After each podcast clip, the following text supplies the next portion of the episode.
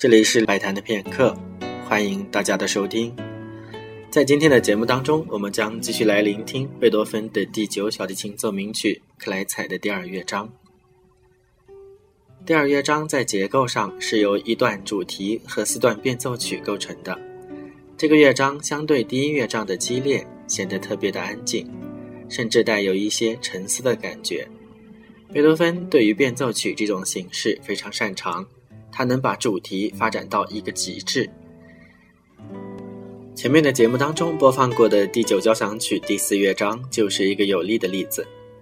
第二乐章虽然速度不如第一乐章那么快，但是要把它表现出当中的甜美，却是很不容易的一件事。下面就请大家一起来听贝多芬克莱采奏鸣曲的第二乐章。